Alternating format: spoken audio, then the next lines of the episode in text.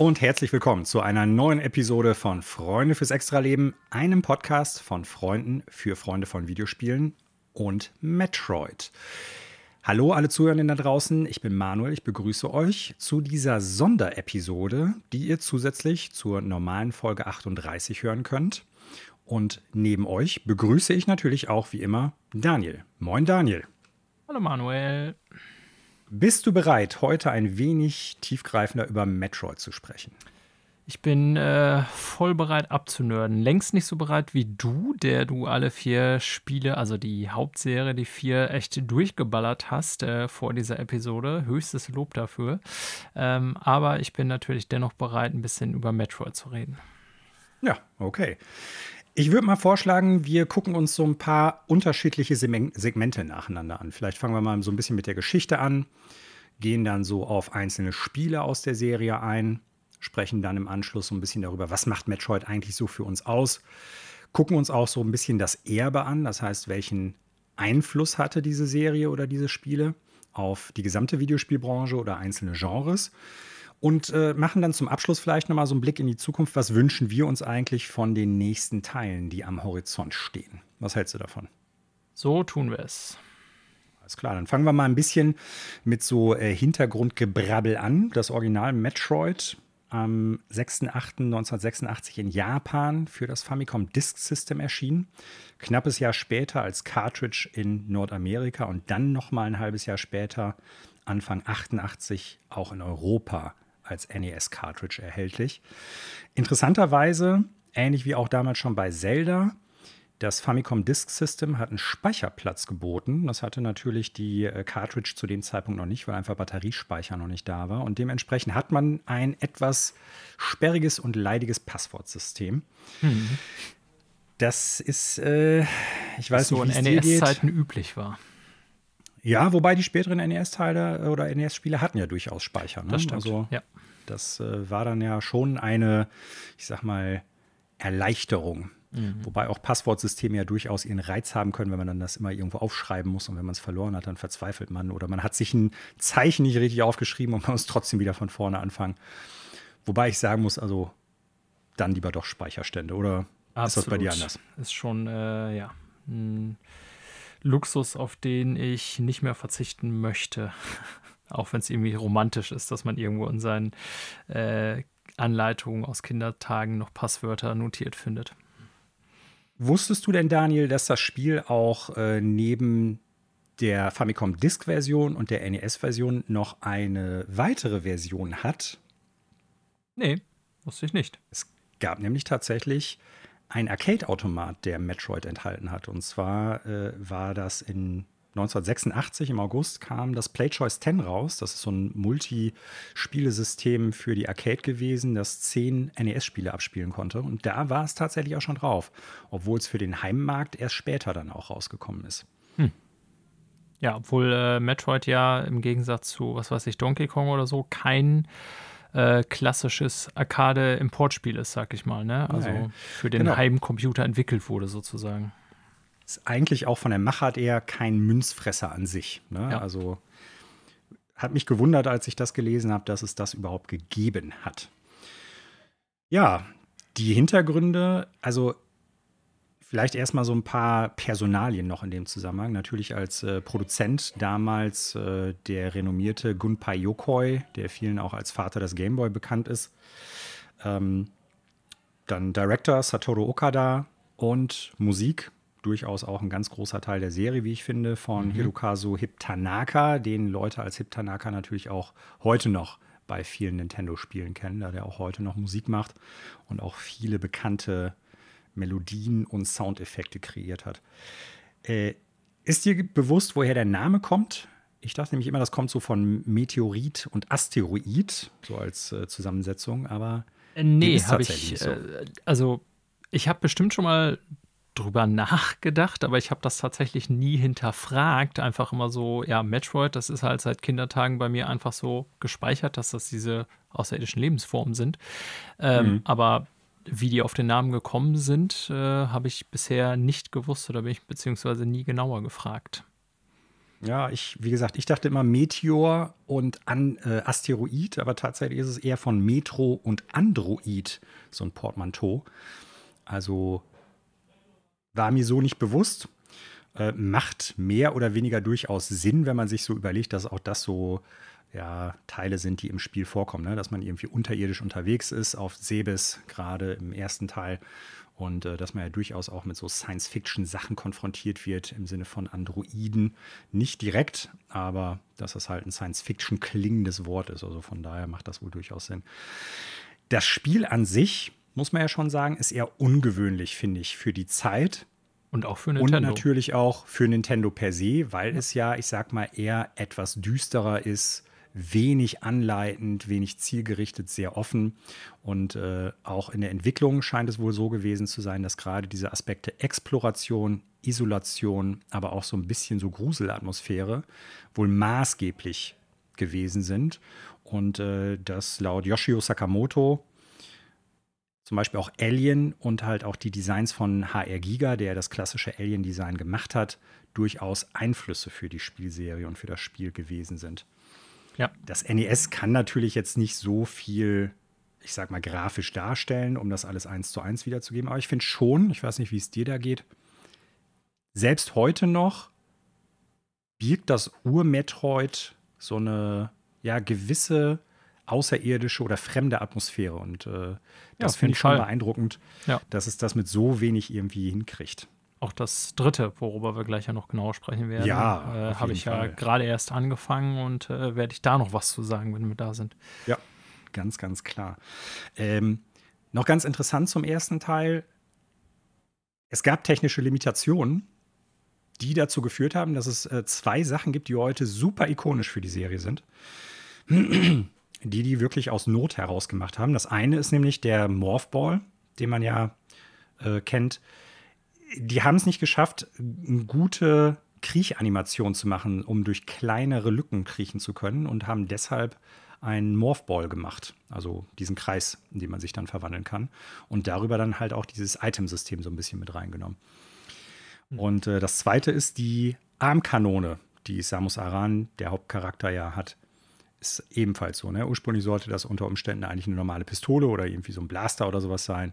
Aber äh, da auch das besser darzustellen war, wurde es dann halt eine Armkanone.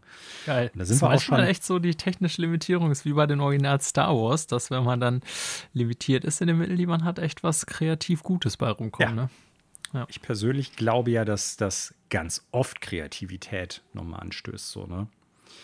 Wir sind eigentlich auch schon bei einem der Haupt- ja nicht der Haupt, sondern beim Hauptcharakter schlechthin, bei Samus Aran, heutzutage als äh, Nintendo-Ikone schon gar nicht mehr wegzudenken. Und ich glaube auch durch die Tatsache, dass es halt ein weiblicher Hauptcharakter in einem Actionspiel gewesen ist, sehr maßgeblich für die Zeit damals schon gewesen.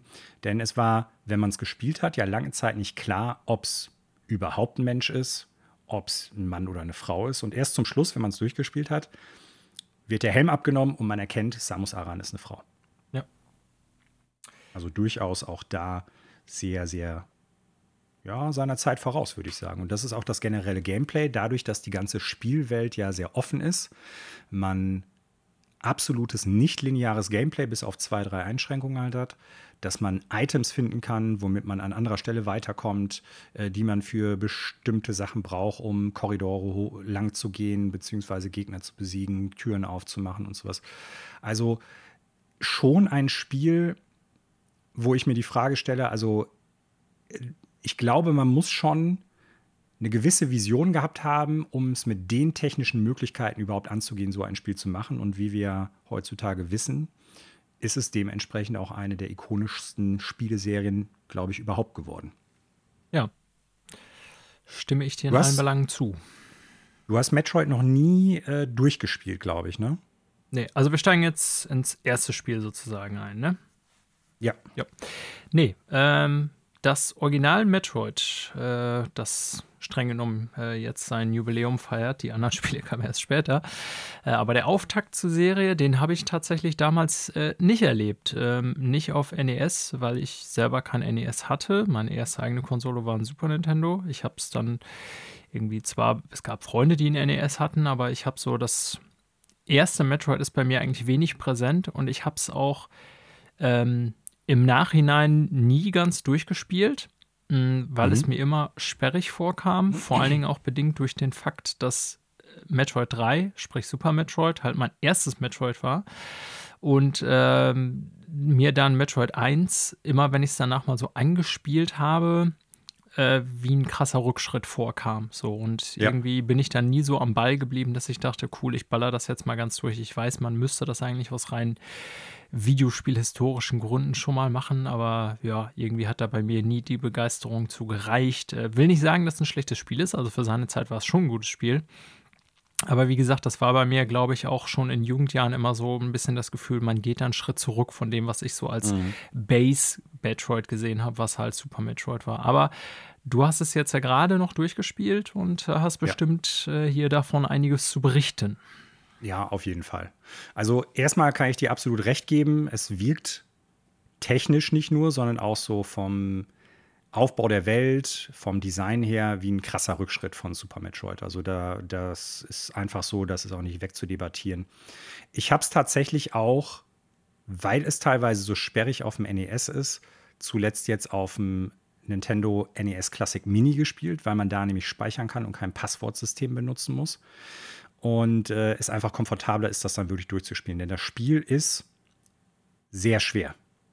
Ja. Ne, auf der einen Seite durch technische Probleme. Es hat, genau, es hat teilweise Slowdowns, ne, also wo dann die Framerate ein bisschen zusammenbricht. Es ist äh, generell als sehr schweres Spiel, glaube ich, auch konzipiert. Das merkt man auch. Und es hat halt auch so ein paar technische Probleme, wie zum Beispiel, man kann sich nicht hinknien und schießen, aber der normale Schuss schießt halt in der Regel über alle am Boden befindlichen Gegner drüber weg. Das heißt, du stehst vor einem Gegner oder läufst ihm hinterher oder vor dem weg und du triffst diesen Gegner nicht. Du kannst dich theoretisch, wenn du die Power, wenn du die Bomben gefunden hast, kannst du dich einrollen und versuchen, die Bomben so zu legen, dass du damit dann halt den Gegner irgendwie platt machst. Aber grundsätzlich äh, durch einen normalen Schuss geht das nicht. Da musst du dann schon später einen äh, erweiterten Schuss haben oder halt einen besonderen Winkel finden, wo du den Gegner dann treffen kannst. Das ist so eine Sache, wo ich sagen muss, schade, weil äh, dadurch ist das Spiel, also das sind so Faktoren, die das Spiel schlecht altern lassen. Ne? Trotzdem hat das Spiel natürlich viele ikonische Sachen, wie ich eben schon sagte, die Armkanone von äh, Samus, der ganze Anzug mit dem Varia-Suit, den man finden kann, dass man nochmal ein anderes Design dann auch hat. Ähm, die Metroids natürlich nicht zuletzt, die ja super ikonisch sind. Mother Brain, Crate, Ridley sind alle schon mit drin. Äh, Sebes als grundsätzlicher Planet, auf dem das spielt, mit vielen Designs auch der Umgebung, das ist alles schon dabei. Also das Spiel legt schon auch nach heutigen Maßstäben einen sehr guten Grundstock für die gesamte Serie. Ne? Und auch ja. das grundsätzliche Gameplay, dass du dich halt durch diese fremde Alien-Welt kämpfen musst und dann halt unlinear wirklich fast überall hingehen kannst, ist auch heute noch ziemlich beeindruckend. Gleichzeitig durch die technischen Hürden. Es ist sehr eintönig, was das Design der einzelnen Räume betrifft. Das heißt, es gibt mehrere Gänge und Schächte, durch die man dann halt läuft und springt, die fast identisch aussehen, sodass man, wenn man sich später die Karte anguckt, dann erst schnallt, man ist mehrfach im Kreis gelaufen. Und auf der einen Seite ist das interessant, weil das Spiel dadurch sehr viel größer wirkt, als es eigentlich ist. Auf der anderen Seite macht es das Spiel auch wirklich unkomfortabel, weil man sich teilweise dann durch die ganzen Sachen durchsuchen muss. Es gibt auch viele Segmente, wo man nur weiterkommt, wenn man einen Stein, der irgendwo am Rand in der Wand oder im Boden ist, wegbombt. Es wird aber nicht angezeigt, dass der wegbombbar ist. Ne? Also man muss dann wirklich rumprobieren und äh, da ist das Spiel tatsächlich nach heutigen Maßstaben Stäben einfach sperrig. Nichtsdestotrotz, die Atmosphäre finde ich immer noch gut. Und äh, es hat den Grundstein für die Serie meines Erachtens nach gut gelegt. Aber ich kann voll und ganz nachvollziehen, wenn jemand sagt, ähm, das ist schwer heute spielbar. Das ist es definitiv wohl. Ja, also wie gesagt, ich ne, bei allem zum Original Metroid äh, würde ich jetzt hier quasi nur Unpassendes sagen, weil ich es halt nicht durchgespielt habe. Ähm, was ich aber schon sagen kann, ne, auch wenn ich es irgendwie sperrig fand und das Gameplay nicht mehr zeitgemäß ist und ähm, ja, wie soll ich sagen, der Schwierigkeitsgrad vielleicht auch für mich damals sogar unattraktiv war. Aber du hast es schon angesprochen, man muss ja auch mal loben, dass all die positiven Dinge, oder nicht alle, aber die viele der positiven Dinge, die äh, Metroid ausmachen, eben auch das erste schon richtig gemacht hat, eben von Designs über Musik. Mhm bis zu äh, Fiktion, will ich es mal nennen. Also die ganze Welt, in der das spielt. Das ist jetzt nicht wahnsinnig mhm. storyintensiv, das Spiel, darum geht es nicht, aber ähm, also soweit ich weiß, aber ne, also es ist atmosphärisch, wenn man das mal so bezeichnen will. Und das macht es ja von Anfang an richtig, die Serie. Ja, das sehe ich auch so. Also es ist, ist, wirklich das Fundament, so als klassisches, heutzutage würde man ja Metroidvania dazu sagen, da kommen wir später noch drauf zu sprechen, also ein klassisches Action-Adventure-Template mit Item-Gating und Exploration und halt diesem Gefühl, alleine in der Welt zu sein. Und äh, das funktioniert immer noch. Die nachfolgenden Spiele kriegen es zwar besser hin, aber nichtsdestotrotz für ein Spiel von 1986 beeindruckend. Ja. Ähm, hast du denn die Nachfolger gespielt? Metroid 2, entweder als Remake oder das Original auf dem Gameboy? Ähm, nee. Ich habe das Remake, ah. es heißt, wie heißt denn das Remake nochmal? Das Remake ist Samus Returns. Ah, genau. Und das Original ist Return of Samus. Ja. Äh, Samus Returns hatte ich damals angefangen. Äh, dann wurde mir irgendwann im Urlaub vor, was jetzt zwei Jahren oder so, mein ähm, 3DS geklaut, Ach, inklusive ja, Spiel. Ja, ja. Und ich hatte mir daraufhin weder Konsole noch Dings neu gekauft, äh, das Spiel. Und ich meine, dass es ja bis heute auch nur da spielbar ist, wenn ich das richtig in Erinnerung habe. Das Original auf Game Boy, also ähm, hatte ich damals nicht. Äh, mein Gameboy hatte ich auch erst ein bisschen später bekommen und äh, habe ich auch danach nie gespielt. Würde ich auch tatsächlich heute ja nicht mehr spielen, sage ich so mal ganz ehrlich. Ich habe zwar meinen Gameboy irgendwo noch rumfliegen und der funktioniert, glaube ich, auch, weil er ja unzerstörbar quasi ist. Ähm, aber ja, also bei den ersten beiden Metroids muss ich quasi blank ziehen, wobei das erste ich sogar immer noch mal wieder angespielt habe, auch auf dem Mini-NES zum Beispiel. Aber Metroid 2 bin ich ich glaube, völlig unbeleckt. Also das habe ich nie gespielt. Mm. Hast du denn jetzt tatsächlich das Original auf dem Gameboy durchgespielt oder das ja. Re ja, ah, krass. Okay, ja. dann bin ich gespannt, was du erzählst. Äh, weil es länger her ist, dass ich das Original gespielt habe und für mich irgendwie jetzt für die Retrospektive heute wichtiger war, wirklich diesen, diesen Ablauf der Entwicklung nochmal so für mich aufnehmen zu können. Ne? Also es gibt ja von Metroid 1, genauso wie von Metroid 2, zwei wirklich gute Remakes, die aber sehr viel modernisieren. Die, Ro die Mission halt, und äh, Samus Returns. Ne? Genau, richtig. Ja. Das eine ist für den Game Boy Advance, Zero Mission. Äh, auch ein sehr gutes Spiel und wie gesagt, bohrt auch das Originalspiel nochmal äh, um Längen auf, modernisiert da unglaublich viel. Also es ist, auch wenn der Ablauf mit vielen Punkten ähnlich ist, fast ein neues Spiel. Und ähnlich sieht es auch beim, äh, beim Metroid 2 Remake aus von Nintendo, ne? also Samus Returns, das auch sehr modernisiert ist und äh, die ganzen Limitationen des Gameboys auch nochmal wegmacht und so. Aber ich wollte wirklich die Originalspiele spielen, um so diesen Ablauf in der Entwicklung auch nochmal irgendwie wahrnehmen zu können. Und äh, das fand ich ganz interessant, weil Metroid 2 fällt so ein bisschen aus dem Rahmen, dadurch, dass es ja im Prinzip keine Bosse gibt, außer Metroids im Original. Ne? Also es gibt ja, da wird die, die Hintergrundgeschichte wird noch ein bisschen erweitert. Samus. Können wir das auch ja. ganz kurz sagen, ne? Also, ähm, genau ja, ich weiß nicht, ob du es jetzt einleiten wolltest, aber vielleicht können wir noch ganz kurz ja. sagen, was geschichtlich im Metroid 1 passiert und was dann in 2 passiert, weil das ist, denke ich, wichtig. Ja, guter auch. Punkt. Mhm. Ja. Also in Metroid 1 ist es so, äh, es gibt diese Metroids, das sind halt so schwebende, gehirnartige, außerirdische Viecher, die auf der einen Seite super gefährlich und tödlich sind und äh, deshalb auch von den Weltraumpiraten unter Anführung von Mother Brain buchstäblich das Gehirn der Organisation, äh, die werden halt ja zu vermeintlich bösen Zwecken halt irgendwie geklaut, beziehungsweise sollen als Waffe eingesetzt werden. Und äh, man zieht halt als Kopfgeldjägerin Samus Aran los, besiegt die Weltraumpiraten, vernichtet die Metroids und das war's. In Teil 2 ist es so, dass äh, sich Samus Aran auf den Weg macht, um tatsächlich nachhaltig alle Metroids auszulöschen und fliegt auf den Heimatplaneten SR 388 mhm. und äh, macht sich auf die Jagd nach 40 Metroids, die da noch übrig sind und äh, kämpft sich dann immer weiter in die Tiefen des Planeten SR 388 rein und äh, ja, tötet dann nach und nach die ganzen Metroids. Und das äh, finde ich ganz interessant. Deswegen macht es ja auch Sinn, dass man nur äh, Metroids bekämpft, sozusagen. Das wollte ich ja, sagen. Klar, ja. macht es auch Sinn. Theoretisch hätte man sagen können, es gibt ja auch andere Gegner in dem Spiel. Ne? Man hätte auch noch andere Bosse dazwischen schalten können. Ich glaube aber auch, das wird der Limitation des Gameboy ein bisschen geschuldet sein. Das glaube ich auch, ja. Na? Und im Endeffekt gibt es halt fünf unterschiedliche Metroid oder sechs unterschiedliche Metroid-Typen, wenn man es so möchte. Es gibt halt die klassischen Metroids, diese schwebenden Gehirne. Von denen kommt tatsächlich nur eins vor, ganz zum Schluss. Da kommen wir aber gleich zu. Und dann gibt es halt noch äh, unterschiedliche, ich glaube, Alpha, Beta, Gamma und Omega-Varianten, die dann halt unterschiedlich aussehen und auch unterschiedlich schwer sind. Denn die Metroids als parasitäre Lebensformen haben die Möglichkeit, von ihren Wirten teilweise Fähigkeiten bzw. Körpermerkmale aufzunehmen. Und schlussendlich gibt es halt eine sogenannte Metroid-Königin, die dann halt neue Metroids gebiert bzw. Eier legt, aus denen die dann schlüpfen können, ähnlich wie bei der Alien-Königin in Aliens. Und äh, die dann der letzte Endgegner auch in dem Spiel ist. Und ich war doch beeindruckt, ich hatte es damals schon auf dem Gameboy gespielt, dass trotz des monochromen Bildschirms, fehlender Farben, kleiner Auflösung, also wirklich sehr eingeschränkten Sichtfeld, weil es ja auch ein super kleiner Bildschirm ist, dass auch hier das, ich sag mal, Fremde dieser Welt gut rüberkommt. Ne? Und das Spiel ist einigermaßen linear. Ich weiß jetzt gar nicht mehr, ich glaube, sieben oder neun, sieben oder acht Sektoren gibt es, durch die man sich nacheinander durchkämpft.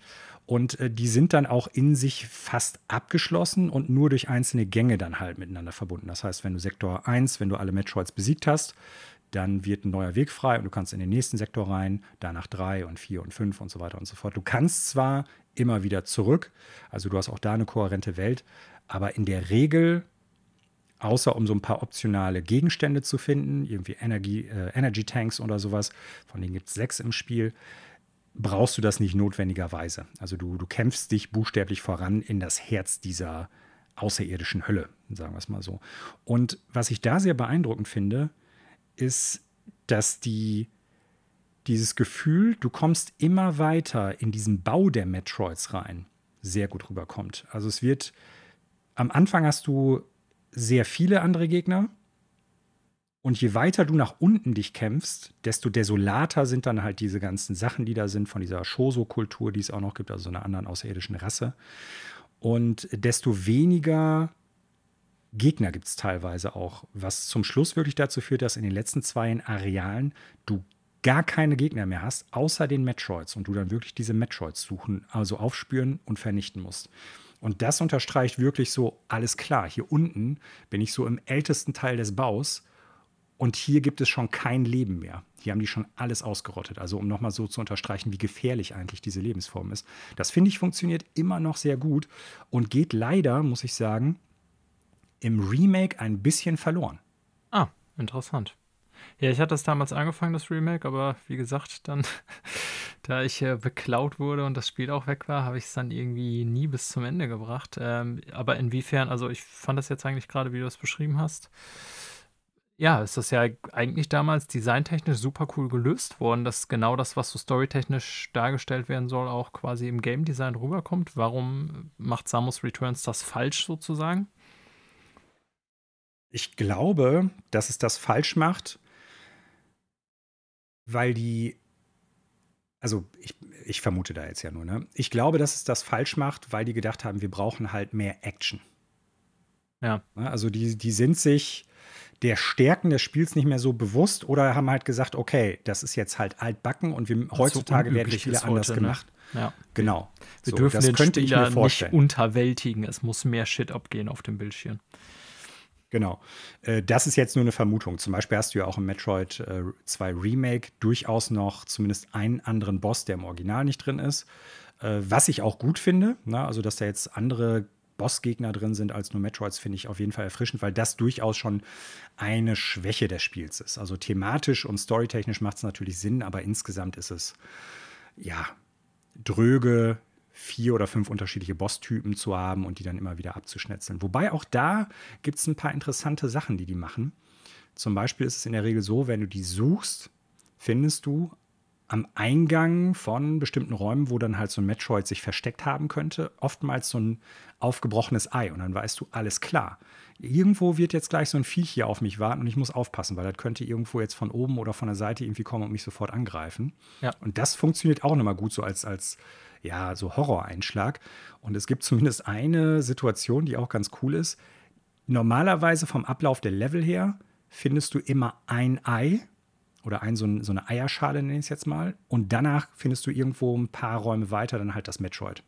Es gibt aber auch zwei Sequenzen, die völlig damit spielen, dass du davon ausgehst, dass es so sein wird. Nämlich ein, bei einem ist es so, dass du in einen Raum reinkommst und da ist dann halt ein Metroid und greift dich an, ohne dass das Ei davor war. Und wenn du weiterläufst, nachdem du es besiegt hast, siehst du, dass das Ei dahinter liegt, was ganz cool ist. Und in einem anderen Raum ist es tatsächlich so, dass du nur ein Ei findest, aber dich zwei Metroids angreifen und dann später in so einem Geheimsegment des Raums auch da erst so ein äh, zweites Ei findest. Hm. Ja, also, wo dann so ein bisschen mit den Erwartungen des Spielers nochmal auch gespielt wird. Also auch das wirklich ein, eine gute Designerscheinung, wie ich finde, äh, Entscheidung, wie ich finde. Also ja. es ist äh, definitiv gut. Und man muss sagen, also es baut das ursprüngliche System oder die ursprüngliche, äh, die ursprünglichen Möglichkeiten, die man in Metroid 1 hatte, gut aus. Ne? Also erstmal ist es so, ähm, du hast halt die Möglichkeit, in, Unterschied, in vier unterschiedliche Richtungen zu schießen, also nicht nur links und rechts, sondern auch hoch und runter. Das heißt, du kannst jetzt auch Gegner unter dir treffen, über dir treffen, was eine super Erleichterung ist. Die Steuerung generell ist sehr viel flüssiger. Äh, Samus fühlt sich sehr viel agiler an als noch im ersten Teil. Das Spiel hat nicht so harte Frame Drops, also dass halt wirklich die Framerate runtergeht und du dann so einen Stottern da drin hast. Das ist äh, definitiv äh, verbessert. Ähm, das Health-System ist viel besser als im ersten Teil. Im ersten Teil gab es äh, viel zu wenig Lebensenergie und äh, die Gegner haben viel zu viel Schaden gemacht. Im zweiten Teil ist das sehr viel besser austariert. Also man muss nicht irgendwie fünf Minuten an einer so einer Stelle stehen und buchstäblich Lebenspunkte farmen, wie es im ersten Teil ist, sondern äh, man kann im Laufe des Spiels, wenn man sich nicht dumm anstellt, gut, ohne dass man damit zugemüllt wird, Lebensenergie bekommen. Und es gibt auch Stationen, wo man Lebensenergie und Raketen aufstocken äh, kann wieder. Also viele Mankos des ersten Teils werden da ja. schon wirklich ausgebessert. Auch, dass Gegner zum Beispiel außerhalb des Screens dich treffen oder auf dich zugehen können. Das ist auch schon so eine Sache, äh, die das NES-Ding hatte. Ja, wie gesagt, also dass man von Gegnern außerhalb des Bildschirms im ersten Teil getroffen werden konnte, das ist wirklich äh, ranzig gewesen. Das haben sie hier verändert. Die Gegner bleiben halt stehen, sobald die aus dem Bildschirm sind, sodass man halt nicht aus dem Off getroffen werden kann, was ich äh, eine sehr gute Verbesserung finde. Das Spiel auch sehr viel äh, flüssiger und fairer auch einfach macht. Ne? Ganz großer Pluspunkt, wie ich finde, an dem Spiel. Und dann können wir auch zu Super Metroid übergehen, ist auf der einen Seite der letzte Bosskampf gegen die Metroid-Königin. Das ist wirklich cool. Das Viech sieht auch äh, ziemlich abgefahren aus, wie ich finde. Und äh, natürlich die story-relevante Sache, die zum Schluss passiert. Und äh, jetzt kommen wir so ein bisschen ins Spoiler-Territorium, wobei ich glaube, bei so alten Spielen ist es jetzt nicht so, dass wir da super vorsichtig sein müssen. Aber ich möchte es trotzdem noch mal äh, kurz sagen. Es kommen jetzt, gerade wenn wir zu 2, 3 und 4 übergehen, einige Spoiler noch. Also wer die Spiele noch spielen möchte, ähm, sei so etwas vorgewarnt. Zur Metroid-Königin die kann man auf unterschiedlicher Weise kaputt machen, was ich ganz cool finde. Auf der einen Seite kannst du die halt ganz normal mit Raketen und äh, deinem Blaster beziehungsweise deiner Armkanone und dem Icebeam zum Beispiel treffen und kaputt machen. Du kannst aber auch, wenn du es richtig anstellst, dich von der fressen lassen. Dann wirst du verschluckt, sitzt im Bauch und kannst dann halt äh, Bomben able äh, ablegen und die dadurch dann halt treffen, was das Viech sehr viel einfacher macht. Aber auch das ist eine Sache, die man erstmal herausfinden muss. Mhm. Und im Nachgang an den Bosskampf findet man halt tatsächlich die, das letzte Metroid-Ei, aus der dann halt eine Metroid-Larve schlüpft, die Samus Aran, also die Hauptdarstellerin, die Protagonistin, quasi als Ziehmutter annimmt und ja. äh, dann bis zum Raumschiff ganz zum Schluss mitverfolgt und dann halt auch vom Planeten flieht. Ja. Und äh, das ist tatsächlich dann schon der Einstieg zu Super Metroid. Ja, ganz kurz, bevor wir da einsteigen. Ähm, wenn du die jetzt durchgespielt hast, jeweils die ersten beiden? Was hast du so in etwa pro Spiel gebraucht oder jeweils unterschiedlich? Ich weiß ja nicht, wie unterschiedlich es war. Hm. Zwei ist, glaube ich, kürzer also, als eins. Ja, also Metroid 3 hat also ich habe nee, nee, ja ich meine jetzt vor 1 und 2 bisher. Äh, Metroid, Metroid 1 meine ich, nicht Metroid 3, Metroid 3, sorry. Metroid 1 habe ich ja auf dem NES Classic Mini mit Speicherständen gespielt, ich glaube so fünf Stunden ungefähr. Okay. Ähm, natürlich, wenn du es schon mal gespielt hast, ist dir so ein bisschen bewusster, was wo liegt, in welcher Reihenfolge du am besten was machen kannst. Also, dass du zum Beispiel recht am Anfang, wenn du ein paar Items hast, schon den Warrior Suit kriegen kannst. Ähm, das sind so Sachen, dadurch wird das Spiel kürzer. Ne? Also ich glaube, du, du kannst das locker in zweieinhalb Stunden oder so durchspielen, wenn nicht sogar noch weniger. So, und äh, Profis werden es in unter einer Stunde, glaube ich, irgendwie auch schaffen können. Ja gut, aber, aber der Otto-Normalverbraucher wird ja deutlich länger brauchen, also fünf bis ja, sechs. Wenn man, ja. wenn man sich vielleicht ein paar Notizen macht, auch wenn man das erste Mal das spielt. Ne? Weil, wie gesagt, sonst sind einige Schächte und Räume, durch die man geht, wirklich so gleich, dass man sich sehr oft verläuft. Ne? Und der zweite Teil, ist, ähm, ja, wie lange habe ich da gebraucht? Hm. Ja, drei oder vier Stunden würde ich sagen. Das ist nicht besonders schwer. Ähm, auch da kommt es manchmal vor, dass man sich halt ein bisschen verläuft. Aber dadurch, dass die einzelnen Sektoren wirklich also in sich geschlossen sind und dann von jedem Sektor immer nur so ein oder vielleicht zwei Wege in einen anderen Sektor gehen, ist das recht überschaubar und auch äh, durchaus gut machbar. Also ich, ich weiß jetzt nicht genau, wie lange ich dafür gebraucht habe, aber ich sag, sag mal so um die viereinhalb, viereinhalb Stunden maximal. Okay. Also ähm, als Tipp, spielt die beiden Spiele durchaus auf einem System, wo ihr speichern könnt. Ne? Also zum Beispiel die äh, NES Classic Mini lässt ihr euch ja überall speichern, wenn ihr es auf der Virtual Console spielt, also Teil 1 oder Teil 2 auch. Es gibt für ein 3DS, glaube ich, gibt es das für die Virtual Console. Dann könnt ihr auch jederzeit speichern. Das erleichtert das ganze Spiel schon. Ne? Der zweite Teil hat per se auch ein Speicherstandssystem. Das heißt, selbst wenn ihr das Original spielt, äh, Spiel spielt, braucht ihr kein Passwortsystem, sondern könnt halt äh, den Speicherstand benutzen und das äh, ist schon sehr viel komfortabler als Teil 1. Aber nichtsdestotrotz ähm, bei der 3DS-Variante könnt ihr jederzeit speichern und dann verläuft man sich, glaube ich, noch weniger. Also das macht die Einstiegshürde, glaube ich, niedriger. Ja. Ja, und wie gesagt, beide Spiele haben Remake. Auch die super gut für die Story. Insoweit man bei Metroid von der Story sprechen kann, ist das durchaus wichtig. Ähm, da könnt ihr dann im Endeffekt ja auch nochmal sehr viel komfortabler spielen. Aber ich finde, beides sind noch Spiele, die man zumindest mal angespielt haben sollte, selbst wenn man es nicht durchspielt. Ja. Ja, dann kommen wir mal zum dicken Brocken, würde ich sagen, oder? Ja, Super Metroid, alias Metroid 3. Äh, wann hast du das das erste Mal gespielt, Daniel? Boah. Ungefähr. Also zum ersten Mal überhaupt gespielt habe ich damals auf Super Nintendo ähm, bei einem Kumpel, pf, keine Ahnung, wann mag das gewesen sein, 94, 95, irgendwie sowas die Ecke. Aber durchgespielt habe ich es da definitiv nicht. Das erste mhm. Mal selber komplett in einem Stück durchgespielt habe ich es erst irgendwann Anfang, Mitte der Nullerjahre. Aber ich kann jetzt kein genaues Datum mehr nennen. Tatsächlich also mhm. sehr spät. Aber Super Metroid okay. war mir natürlich schon ja, ich habe es halt nie selber besessen auf dem Super Nintendo. Also heutzutage ja, weil ich irgendwann mal die ähm, Cartridge gekauft habe. Aber es, es, war nie eines sozusagen meiner Super Nintendo-Spiele. Das war immer so ein Spiel äh, bei Kumpels gespielt, sah cool aus, aus irgendeinem Grund, aber selber nie zu Hause gehabt oder durchgespielt in einem. Hm. Also spät, okay. ne? Sag ich mal. Ja. Okay. Also ich habe es damals relativ zeitnah das erste Mal bei einem Cousin einer Cousine von mir gespielt, also bevor ich das das erste Mal selber auch gespielt habe. Und ähm, habe es deshalb, ich sag mal, zeitgenössisch damals auch dann äh, das erste Mal erlebt. Und äh, ja, wir werden später noch auf so bestimmte einzelne Sachen dazu sprechen kommen, glaube ich. Das war schon videospieltechnisch für mich ein transformatives Erlebnis. Äh, und ich muss auch dazu sagen, ich habe Super Metroid als erstes auch gespielt. Also ja, vor 1 und 2. Ja. Ja, also das muss ich vielleicht auch nochmal eben sagen. Weswegen mir damals einige Sachen noch gar nicht so bewusst waren. Nee, Story hat man ja überhaupt nicht gerafft als dummer Junge. ja, wobei da gibt es ja schon noch Rückblenden. Ne? Also du, so, ja, äh, du hast ja, du hast ja am Anfang tatsächlich, ja. das Intro mit, dem, ähm, mit der Rückblende von Teil 1, wie du Mother Brain halt lang machst, und Teil 2, dass die Metroid-Larve sich äh, an dich gewöhnt bzw. mitkommt. Und das ist ja auch der Aufhänger für Teil 3, mhm. dass die Metroid-Larve dann halt in so eine Forschungsstation gebracht wird, weil äh, Metroids auch äh, Energie irgendwie abgeben können und äh, daran geforscht werden soll.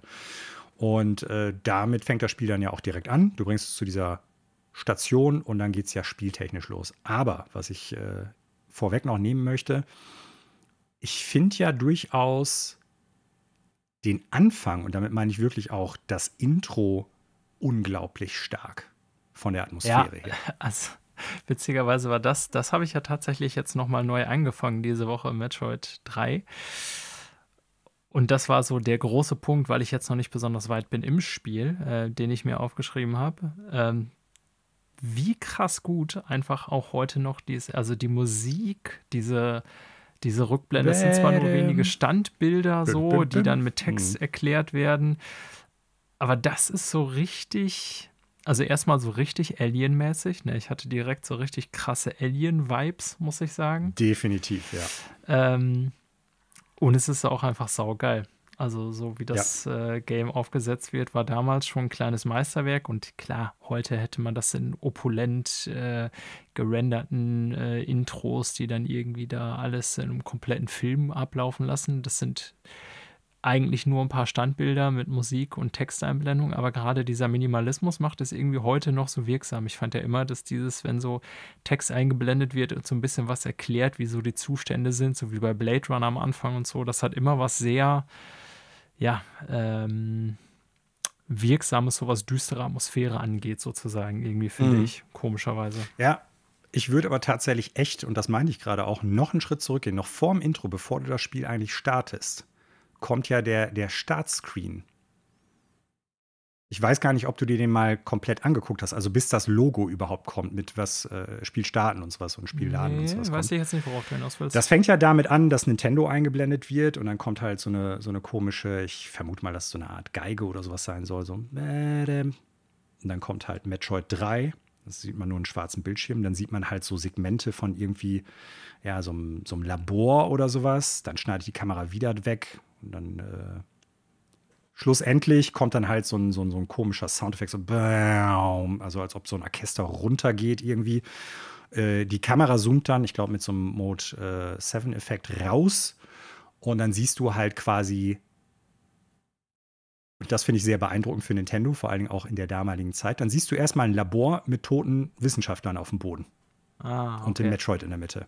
Ja. Und ähm, dann, wenn du es startest, kannst du dann halt ja die Vorgeschichte hören, die damit anfängt. Und das fand ich auch damals sehr beeindruckend, auch heute noch.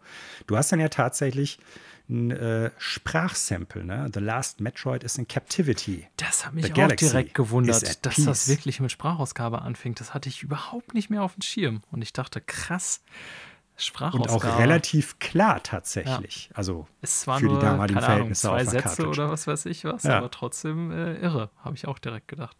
Ja, und dann fängt es ja sofort mit dieser, mit dieser Musik an, mit diesem und dann erzählt ja Samus in der Rückblende, was ich auch super stimmig finde und stimmungsvoll. Also man sieht, so die Augen von Samus durch den Visor ihres Helmes im ja, Hintergrund und erklärt geil. das dann. Ja. Und ich muss dann ganz ehrlich sagen, ich glaube, selbst wenn es ein Remake geben würde von Super Metroid, ne, ähm, das wäre so eine Sache, egal wie viel CGI die da reinpacken würden, egal wer den, den, den das Intro schneiden und ähm, Regie führen würde daran. Ich glaube, das würde niemals so effektiv funktionieren, wenn halt nicht diese Kamera da so drin wäre, weißt du, in dieser Rückblende, dass du nur den Helm siehst mit diesen Augen von Samus, die da so in der Dunkelheit durchscheinen, du auf dem Visor quasi so diese Texteinblendung als Spiegelbild siehst, du hast den Text da drunter. Das funktioniert einfach, wie du es eben schon sagtest, und das baut schon so eine krasse Atmosphäre einfach auf. Also das ist wirklich äh, selbst nach heutigen Maßstäben in der Reduktion dessen, was es ist, und das ist ja eigentlich synonym für das ganze Spiel ein Meisterwerk. Ja. Ja, das. Äh, also, das ist wirklich, das ist auf, also auf, auf so einem hohen Niveau seiner Zeit voraus gewesen. Wie gesagt, meines Erachtens nach das ganze Spiel, aber einzelne Facetten des Spiels halt besonders nochmal. Und dazu zählt halt auch echt das Storytelling. Das ist kurz, das ist präzise. Man kriegt genau das zu hören und erfährt das, was man wissen muss, selbst wenn man Teil 1 und 2 nicht gespielt hat. Man ist im Prinzip sofort up to date. Und dann wird man ja quasi zurück zu dieser Raumstation, zu der man äh, die Metroid-Larve gebracht hat, äh, Ceres heißt sie, glaube ich, äh, zurückbeordert, weil halt ein Notruf kommt. Und dann äh, läuft man erstmal durch die leeren Hallen dieser Station oder durch die leeren Räume, kommt dann auch in diesen Raum, den man im Intro-Bildschirm sieht, wo dann halt die äh, toten Wissenschaftler liegen und äh, geht dann weiter, findet irgendwann den Behälter mit der Larve, will den aufheben und dann sieht man das aber so aus dem Schatten des Spiels, der erste Boss im Prinzip kommt, Ridley. Ja. ja. Und äh, auch da auch das gemacht. Intro super cool gemacht, ähm, passt super cool. Und ich weiß nicht, wie du es jemals gespielt hast. Also äh, du kannst Ridley ja quasi auf zwei unter oder du kannst das Segment, das Intro, auf zwei unterschiedliche Weisen beenden. Ich weiß nicht, ob dir das bewusst ist. Nee. Also es hört immer damit auf, dass die Selbstzerstörung dieser Station eingeleitet wird und du fliehen musst. Aber wenn du dann gegen Ridley in diesem Raum kämpfst, kann es entweder so sein, wenn du genug Schaden gemacht hast und deine Energie weit genug runter ist, dann äh, wird Ridley fliehen mit so einem Mode 7-Effekt, dass der halt auf den Spieler zufliegt. Die äh, Station wird sich selbst zerstören, du musst fliehen. Oder wenn du genug Schaden machst und selber kaum Schaden gekriegt hast, dann ist das tatsächlich so, dass Ridley, der die, äh, dieses Behältnis mit der Larve die ganze Zeit ja in den Krallen hält, der lässt das Ding dann fallen. Und dann versuchst du natürlich hinzulaufen, aber der schnappt sich das dann vorher noch und fliegt dann weg.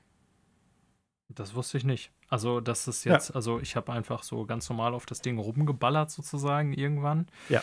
Ne, und dann kannst du ja irgendwann wieder den Raum zurück durch die Tür, wo du auch reingekommen bist, sozusagen fliehen, weil dann genau, dieser Countdown du, du gehst die paar Räume zurück, um die Station zu verlassen. Es gibt nochmal so einen, so einen Mode 7-Effekt, wo sich dann die Station genau. so neigt, was ganz cool ist.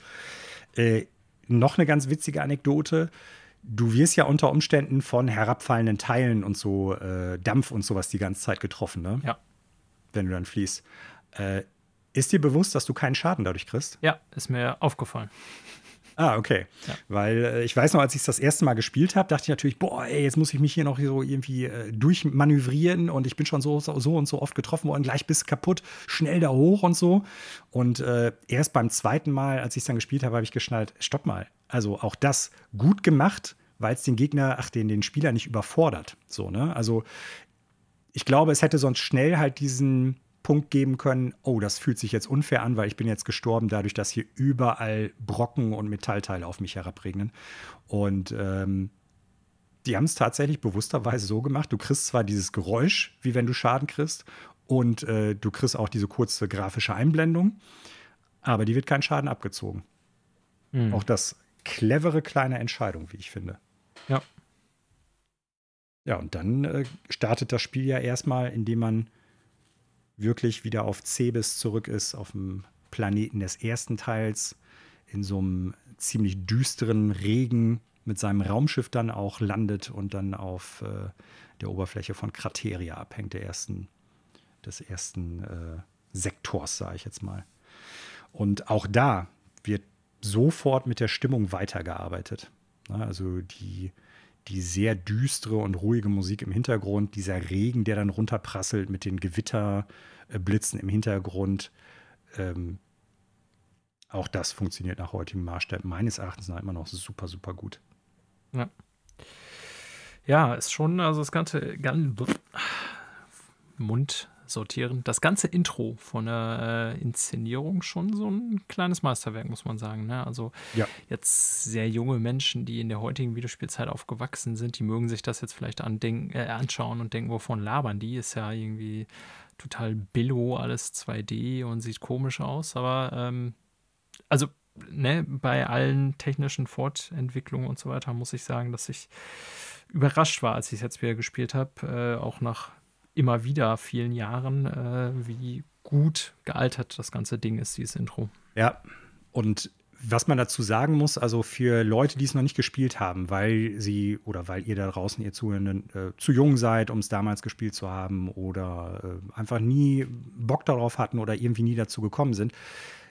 Ich persönlich finde, es ist immer noch ein sehr gut spielbares Spiel. Es ist super gealtert. Ne? Also das Handling, die ja. äh, steuert das generelle Gameplay steuert ja. sich sehr gut, ähm, sehr responsiv, aber trotzdem halt noch floaty genug, dass es halt nicht äh, zu starr wirkt. Also es ist, es ist wirklich gut gealtert, auch was das Gameplay betrifft. Und so als Tipp, um vielleicht diese Atmosphäre, die Daniel und ich jetzt hier die ganze Zeit so hoch loben, ein bisschen besser einfangen zu können. Also es ist auch ein Spiel, das man dunkel spielen sollte. Also nicht irgendwie bei hellem Licht. Ich würde sagen, abends am besten im dunklen Zimmer. Äh, Musik darf oder die Soundkulisse darf auch nicht zu leise sein irgendwie und natürlich irgendwie, wie bei vielen anderen atmosphärischen Spielen auch, nicht irgendwie Handy, Tablet oder sonst irgendwie was daneben liegen haben. Man sollte sich wirklich Zeit auch für das Spiel nehmen, weil das Spiel baut immer weiter darauf auf.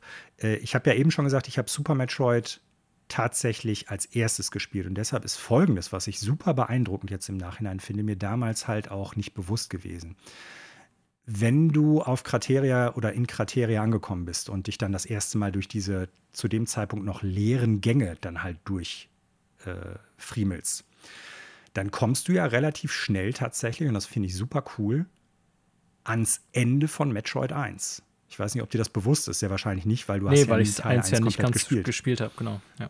Du kommst tatsächlich als eine der ersten Räume, wenn du dann da halt runter bist. Also du, du findest ja den, den Morphball, womit du dich dann halt klein äh, zu einem kleinen Ball machen kannst, findest du genau an der gleichen Stelle, wo du auch äh, den im ersten Teil findest. Hm. Ne, das ist äh, tatsächlich eins zu eins. Das heißt, die haben wirklich auch so grobe Strukturen der Welt aus eins übernommen und einfach in Super Metroid implementiert. Das ist nicht hundertprozentig eins zu eins, aber zumindest so ein, zwei Sachen am Anfang. Und ähm, das erkennt man dann wieder, was sehr cool ist. Aber viel wichtiger ist, du steigst quasi in das Labyrinth, in das Unterirdische ein, indem du quasi da reingehst, wo du in Teil 1 rausgehst, nachdem sich die Station der Weltraumpiraten sprengt. Und ah, dann okay. gehst du halt auch durch diesen zerstörten Korridor, wo ursprünglich Mother Brain drin gewesen ist, mit dem Gefäß und allem drum und dran. Ja. Und das ist eine Sache, die war mir damals natürlich nicht bewusst. Aber als ich dann halt eins durchgespielt hatte, war es mir klar und das hat natürlich dann nachher Super Metroid unglaublich aufgewertet. Dass die halt sowas mit reinnehmen, weil auch das äh, könnte ich mich nicht daran erinnern, dass ein Spiel zum damaligen Zeitpunkt das schon irgendwie so gemacht hat. Hm. Ja, das sind so Details, die mir dann natürlich auch sogar entgangen sind.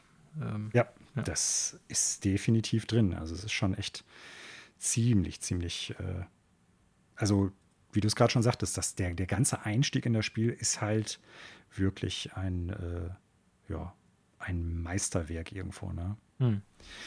Ansonsten finde ich, kann man noch im Vergleich zu den anderen Teilen auf jeden Fall sagen, dass das so ein bisschen diesen Super-Trend von Nintendo fortgeführt hat. Ne? Also viele Marken des NES einfach bombastischer, größer, noch aufwendiger ähm, zu machen. Und das finde ich gut.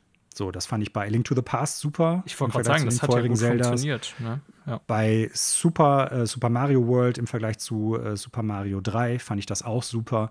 Also wirklich neue Konsolengeneration, stärkere Hardware, wir hauen jetzt ordentlich was raus.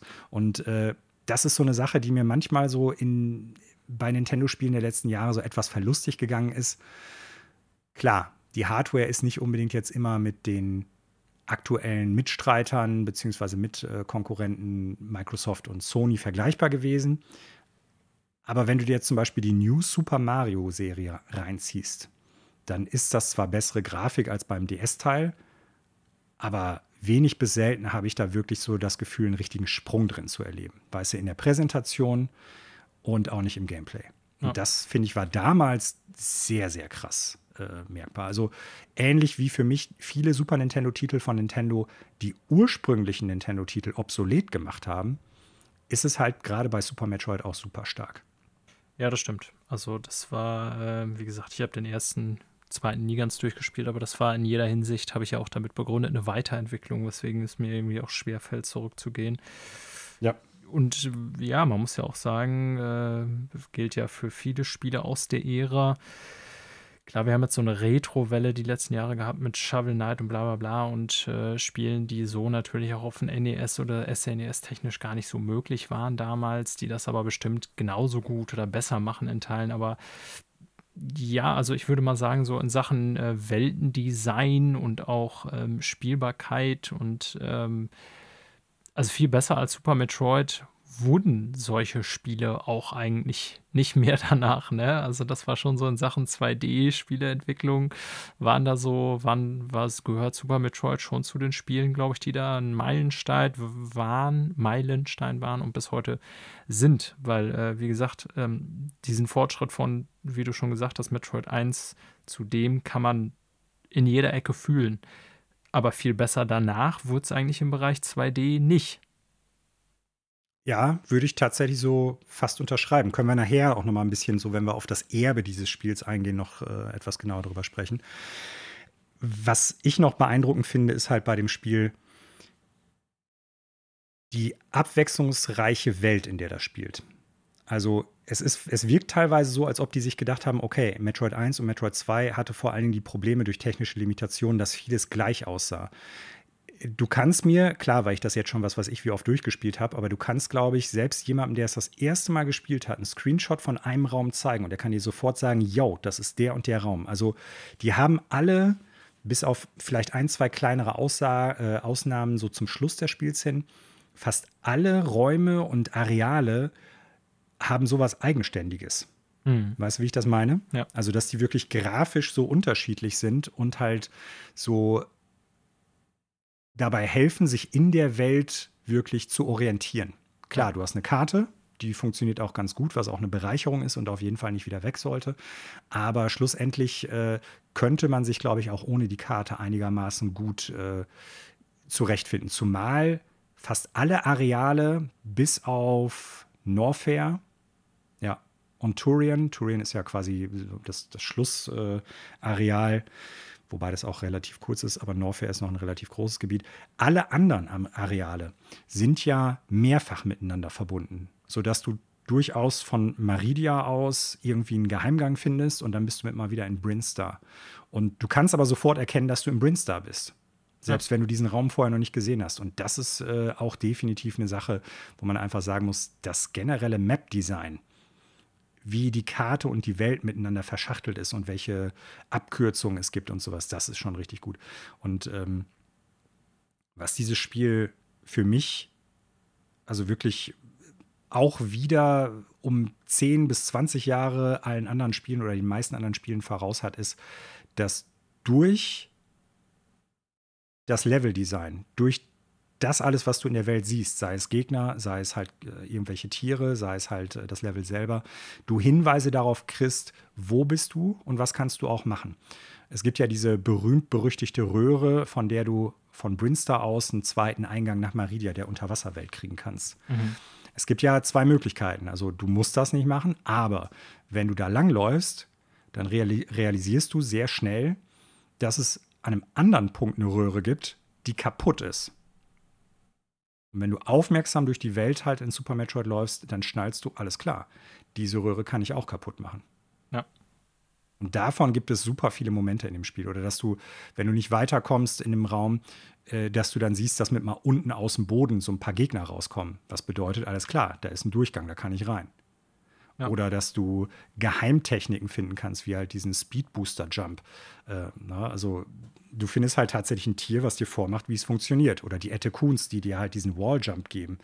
Das ist ja keine neue Fähigkeit, die du kriegst. Die kannst du ja sofort ab der ersten Minute des Spiels nutzen, den Walljump. Du weißt aber nicht, dass die drin ist, außer du findest halt diese Viecher, die dir das zeigen. Ja. Oder der Bombjump, solche Sachen. Ne? Das sind, also das, das Spiel erklärt dir das Spiel selber anhand der Sachen, die du siehst. Also es gibt ja keine Tutorials für die einzelnen Sachen großartig. Aber du entdeckst immer mehr Möglichkeiten, wenn du aufmerksam bist, während du spielst, was du halt mit den Techniken, die dir das Spiel gibt, machen kannst. Und das führt natürlich zu dem, was ich auch sehr beeindruckend finde, ähm, was es an sogenannten Sequence Breaking gibt. Also es gibt zwar eine optimale Linie, die du durch das Spiel machen kannst, aber du kannst halt bestimmte Items, bestimmte Bosse und so entweder ganz umgehen. Du kannst bestimmte Items früher kriegen als geplant. Ähm, das das finde ich irre, dass die auch da bewusst teilweise Sachen implementiert haben, um das möglich zu machen. Ja. Ja. So viel zu Super Metroid. Und damit kommen wir dann zum letzten Teil der Hauptserie. Metroid 4 beziehungsweise Metroid Fusion. Äh, nach dem, was du eben gesagt hast, hast du das Spiel auch noch nicht gespielt, ich richtig? Ich sagen, ich schäme mich ja schon fast, aber da habe ich leider auch nicht ganz so viel zu sagen. Ich habe es angespielt damals, weil ich es mir irgendwann deutlich später mal für ein Game Boy Advance dann äh, nachgekauft hatte. Aha. Äh, ich hatte den Game Boy Advance mir irgendwann wirklich, ich glaube schon zu DS-Zeiten, genau, zu DS-Zeiten hatte ich das mal gekauft es gab ja der äh, DS, der konnte ja Game Boy Advance Spiele spielen. Genau, richtig. da hat ja den Advance Slot. Slot, mhm. genau. Ja. Ähm, ich kann dir jetzt nicht mehr sagen, wie weit ich es gespielt habe, habe ich zu schlechte Erinnerungen. Äh, aber mhm. ich habe es damals angefangen, aber nicht beendet. Warum auch immer nicht, weil ich es schlecht fand, sondern weil irgendwas anderes dazwischen kam. Ja, ist ja kein Thema. Also, äh, wir können es ja relativ kurz halten. Also, auch das Spiel finde ich auf der einen Seite ähm, macht vieles bis alles richtig, äh, führt äh, einige Neuerungen ein, die ich gut finde.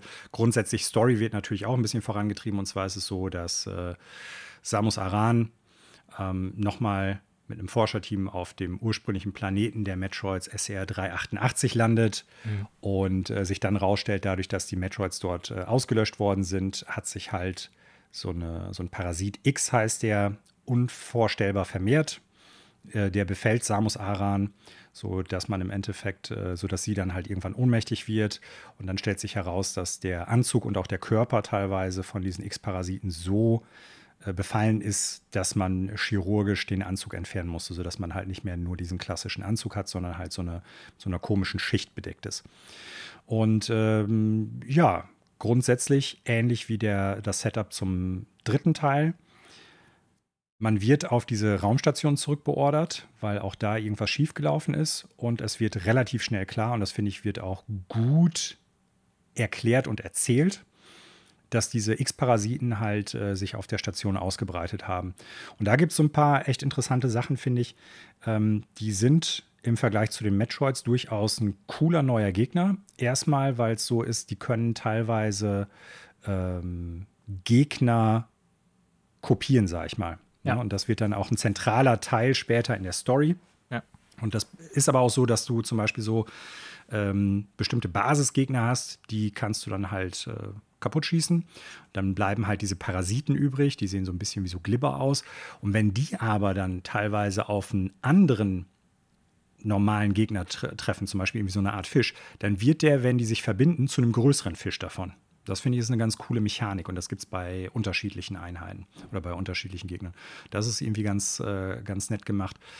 Ähm, ja, grundsätzlich die meisten Bosse sind von denen übernommen worden oder kopiert worden, sodass man die dann halt äh, lang machen muss.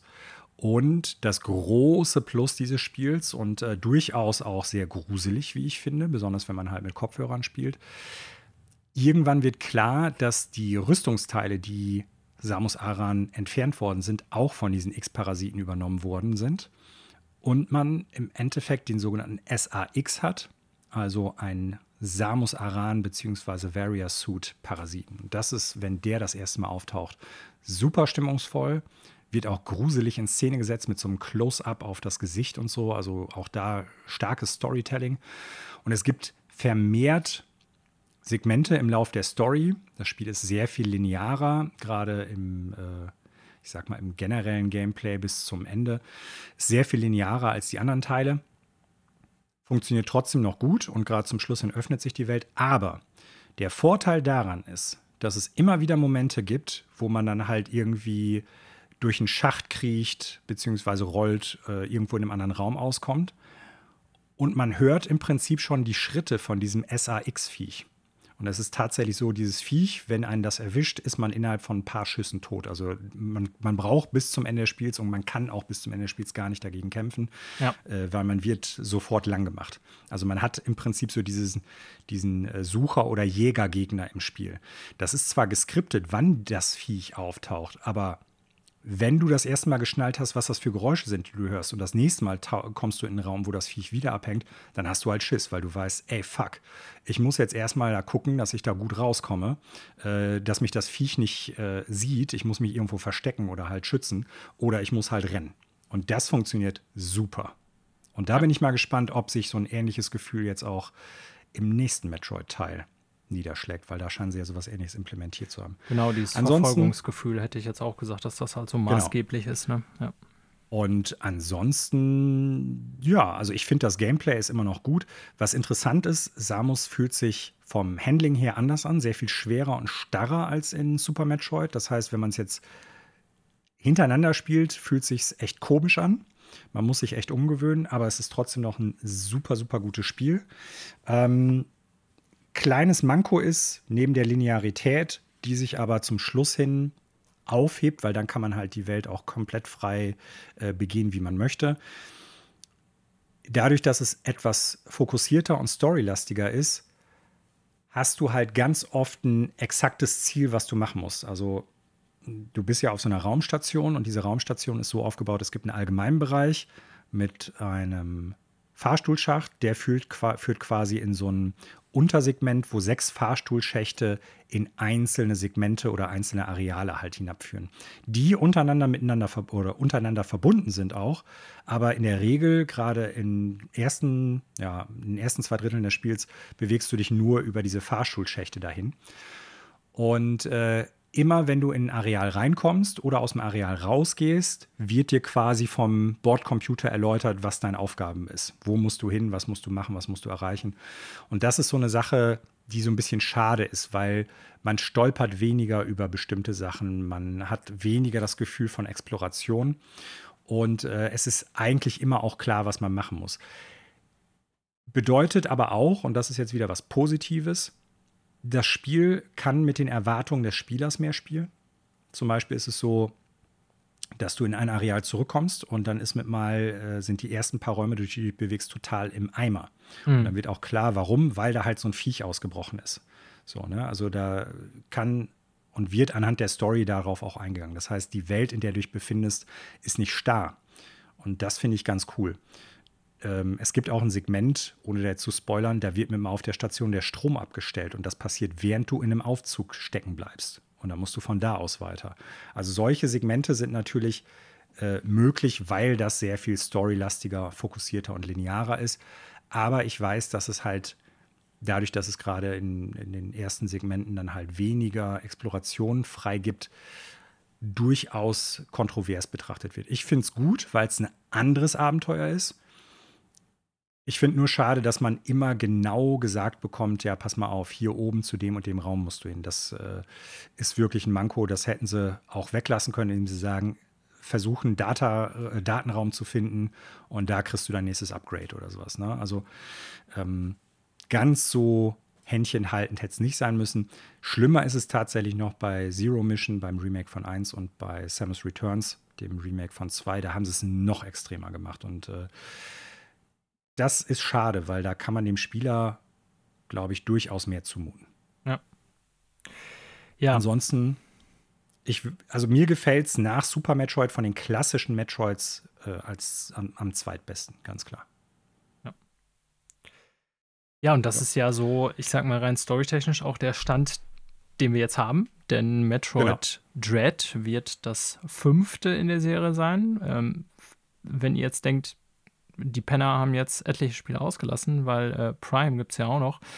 Ähm, Storytechnisch hätten wir dann eigentlich zwischen dem ersten und zweiten Metroid drüber reden müssen. Ne? Da ist genau. nämlich Prime angesiedelt, rein von der Story her.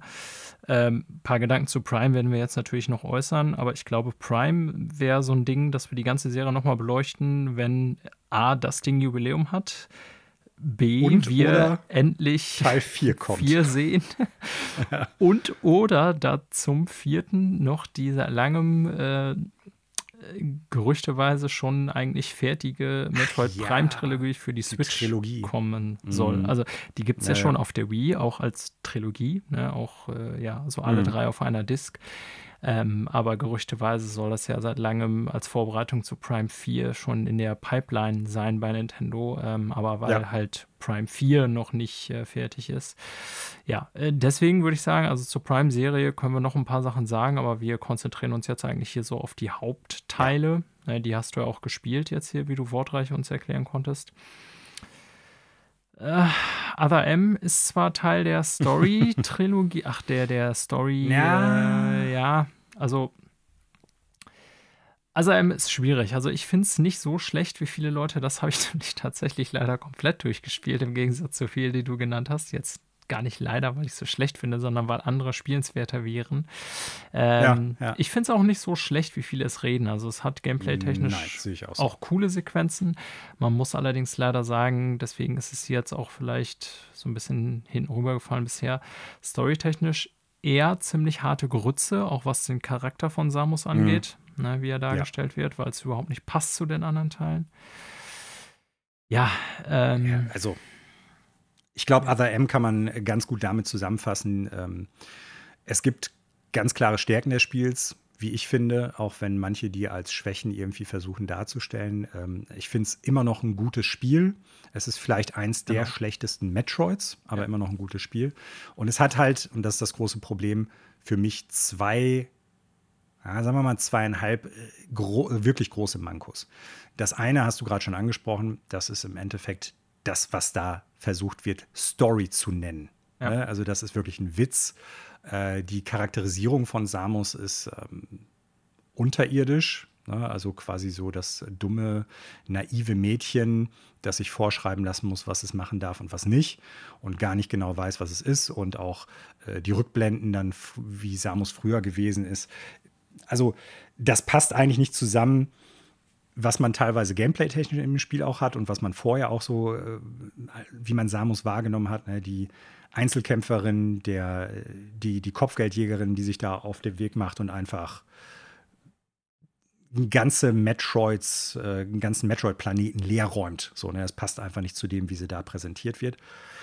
Ähm, nichtsdestotrotz muss ich sagen, ähm, das fast schon größere Manko für mich ist die Steuerung des Spiels. Ne? Mhm. Weil das war so die Höchstphase von Waggle. Nintendos Liebäugelei mit äh, Motion Control, mit Bewegungssteuerung, Waggle und so weiter und so fort. Und dann hat man halt wirklich ein Spiel, das im dreidimensionalen Raum spielt, das man aber mit einem Digitalpad steuern muss, was total hakelig ist.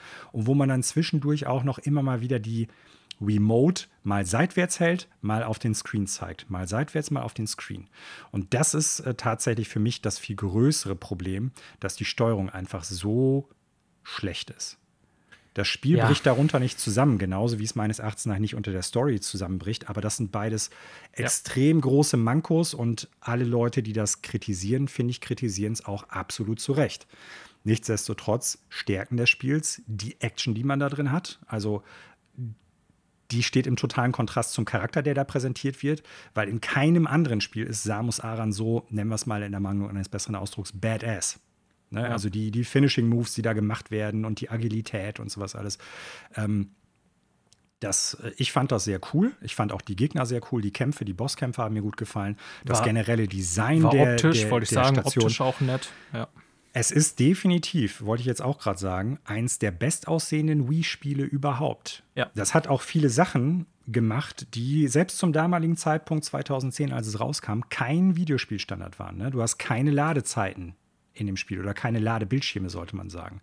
Du hast halt, wenn du den Speicherstand lädst, hast, hast du einen kurzen Ladebildschirm, aber du hast vor den Cutscenes keinen Speicher, äh, keinen, keinen Ladebildschirm. Du hast zwischen den Arealen und Räumen keinen Ladebildschirm ähm, das ist schon State of the Art damals gewesen. So, also wie das ganze Spiel ineinander greift. Verstehst du, wie ich das meine? Ja. Und da wird halt kaum drüber gesprochen, auch die technische Seite, also wirklich audiovisuell.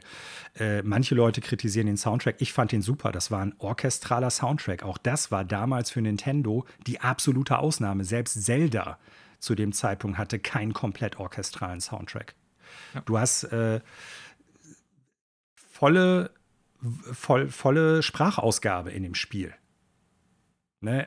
Auch wenn die Story jetzt totale Grütze ist, ganz klar. Ich finde per se, die Hauptdarsteller bzw. die Sprecher machen keinen schlechten Job. Was schlecht ist, ist einfach die Schreibe.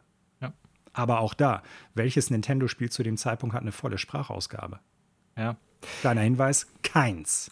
Ja, also es ist nicht alles schlecht an dem Spiel, mit Sicherheit nicht. Ne? Aber ich kann auch verstehen, dass es, es so in dem Metroid-Universum sehr divers, kontrovers diskutiert wird. Ganz ne? klar, auch zu Recht. Wie gesagt, die Mankos, die das Spiel hat, sind nicht wegzudebattieren und sind ganz große Mankos. Aber das ist nicht so, dass das Spiel per se schlecht ist deswegen oder unspielbar, wie es teilweise äh, benannt wird oder sowas. Ne? Ähm, überhaupt nicht. Und es ist im Endeffekt ähnlich linear wie Fusion. Also wer sagt, Other M ist schlecht, weil es ein lineares Spiel ist, muss das gleiche Argument meines Erachtens nach auch bei Fusion anbringen. Ich glaube, es ist ein besseres Spiel, als äh, viele Leute den Eindruck haben. Ja. Es ist kein sehr gutes Spiel, keine Frage, aber es ist ein solides bis gutes Spiel. Ja. Ja, äh, Metroid Prime ist dann ja spielerisch und auch storytechnisch nochmal sein ganz eigenes Ding. Und ich glaube, dem ja. werden wir auch nicht gerecht, wenn wir das jetzt so in fünf Minuten Nein. abhandeln. Das äh, muss dann nochmal an anderer Stelle geschehen. Äh, und wie gesagt, es ist ja auch äh, rein storytechnisch so, dass Metroid 5 uns jetzt erwartet und wir jetzt vor allen Dingen den Fortschritt über die ersten vier Teile besprochen haben. Ja. Genau. Vielleicht ganz kurz zur Prime-Serie. Viele Leute hätten damals nicht Sie gedacht. Ist gut. Ja, dass äh, die Serie so gut wird von Teil 1 bis 3, wie sie geworden ist. Ne? Und selbst Metroid Prime Hunters für den DS finde ich immer noch ein solides Spiel. Äh, leider auch da die Steuerung ein Problem, aber ja. Durch die Konsole muss man leider sagen. Ne? Ja. Ähm, trotzdem, ich fand das mit den Jägern, auf die man trifft, fand ich sehr spannend, teilweise auch gut ja. inszeniert. Ähm, klar, einige andere Mankos, immer wiederkehrende, langweilige Bosskämpfe, die du teilweise hast, also von den Jägern mal abgesehen. Ähm, aber wie gesagt, dass das auf dem DS läuft, dass das vor allen Dingen, falls ich dich daran erinnern darf, ein, Online-Multiplayer hatte, der ja, gut mich. funktioniert hat mit ja. Voice-Chat. Mhm. Ja. also, ich weiß gar nicht, wann es rauskam, 2006 oder sowas oder 2005. Nintendo also, muss jetzt auch nachgucken. Äh, selbst heute kriegt Nintendo das nicht mehr hin. Die haben sehr wahrscheinlich die Dokumentation verloren und können es einfach heute nicht mehr. Ja, und Prime als 6, Serie 1 2006. bis 3 äh, ist tatsächlich damals, als Prime rauskam, grafisch wie auch spielerisch ein unglaublicher Meilenstein auch gewesen. Nicht nur, weil es halt das Metroid-Gameplay in die First-Person 3D-Perspektive gesetzt hat, sondern auch insgesamt technisch ein Showpiece fürs, für den GameCube war. Muss man ganz klar sagen. War eine Bombe damals, das letzte Mal, dass Nintendo quasi technisch die Nase vorn hatte. Ja, ganz klar. Also auch das wird teilweise ja ähnlich wie Super Metroid immer wieder unter die, keine Ahnung, Top 10, Top 20 der besten Spiele aller Zeiten gewählt, weil auch das gut ist. Nichtsdestotrotz hat auch die Prime-Serie und jeder einzelne Teil nochmal individuell durchaus auch ein paar Mankos. Ja, und äh, vielleicht können wir dann ja auch mal darauf zu sprechen kommen, was wir uns denn wünschen für die Zukunft. Für Metroid Dread alias 5 und Metroid Prime 4. Hui, Daniel ich wünscht sich nichts, außer dass nein, die Spiele nein, rauskommen. Ich bin jetzt nicht so wortgewaltig wie du hier leider dabei. Ähm, aber ich muss auch ehrlich überlegen, weil also die Prime-Spiele habe ich alle gespielt. Ähm, von den vier bisherigen Metroid-Teilen habe ich halt eigentlich nur Super Metroid komplett durchgespielt. Ähm, mehr als einmal auch, aber das ist halt auch für mich, hatte ich ja gesagt, so ein Benchmark in Sachen 2D-Spiele, Spieledesign. Ähm, ich finde einfach, ja, 1 und 2 ist schwierig zurückzugehen. Fusion wäre eigentlich so ein Ding, was ich nochmal nachholen müsste, auch nach deinen Sorten, Worten. Das ist aber auch das im Moment am schwierigsten zu spielende, denn ich weiß nicht, ob du es mitbekommen hast, Manuel. Im Moment haben Wii U's auf dem Gebrauchtwarenmarkt wieder einen erheblichen Boom äh, ähm, erfahren, weil okay. ja, die Wii U die beste Möglichkeit ist, äh, äh, Zero Mission und Fusion zu spielen, wenn ich das richtig in Erinnerung habe. Sprich, die Game Boy Advance-Teile, die sind nämlich ja. äh, auf die Virtual Console der Wii U ja, gekommen, aber auf keiner anderen Nintendo-Konsole im Moment, also der virtuellen, erhältlich.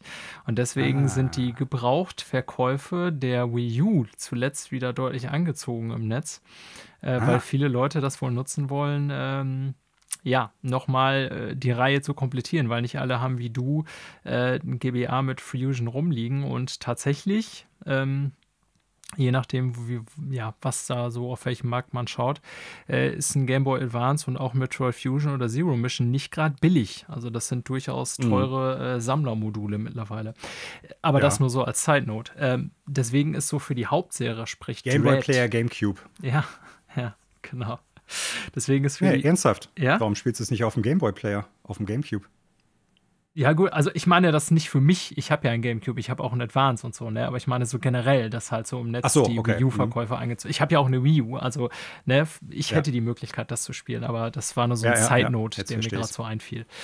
Ja, was ich mir wünsche, ähm, ich wünsche mir, dass, so blöd sich das anhört, für Metroid Dread die Stärken, speziell des dritten Teils, und ich glaube, darauf kann ich ja aufbauen, weil auch wenn ich die ersten beiden nicht gespielt habe, ist ja schon so, hast du ja hier ausführlich dargelegt, dass man sagen kann, 1 und 2 haben die Base gelegt, vor allen Dingen 1 und 3 hat das verbessert. Ne? Also man kann ja schon eigentlich mhm. eine ganz klare Folge legen, so von 1 bis zu 3. 4 kann ich ja. halt jetzt in dem Kontext leider nicht bewerten.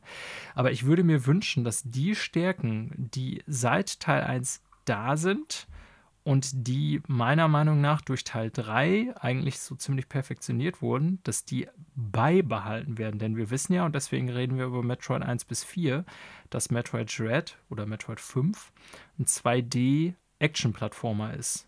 Genauso mhm. wie seine Vorgänger. Das heißt, ich erwarte gute Musik. Ich erwarte eine,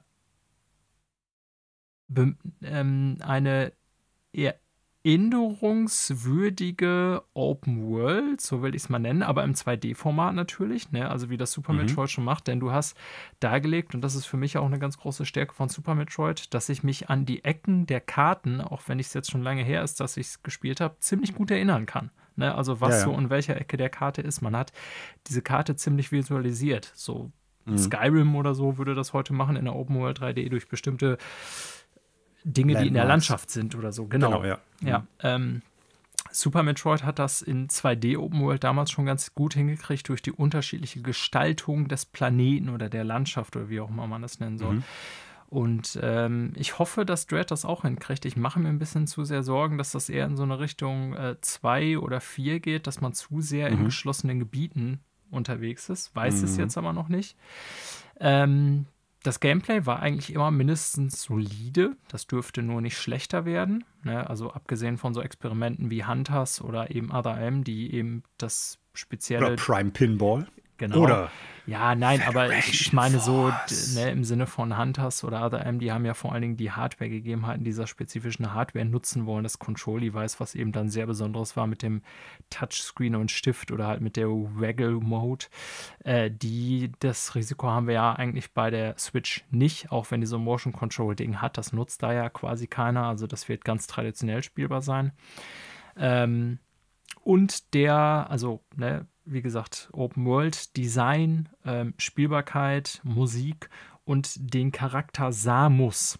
Den sollen sie bitte für fünf so lassen, wie auch in den ersten vier Teilen ist. Denn Prime-Serie oder Other M sind ja, wie gesagt, auch wenn es der gleiche Charakter ist, dadurch von noch mal ein bisschen auszunehmen. Other M würde ich fast schon rausrechnen, auch wenn es irgendwie Kanon ist, mehr oder weniger in Nintendo-Form.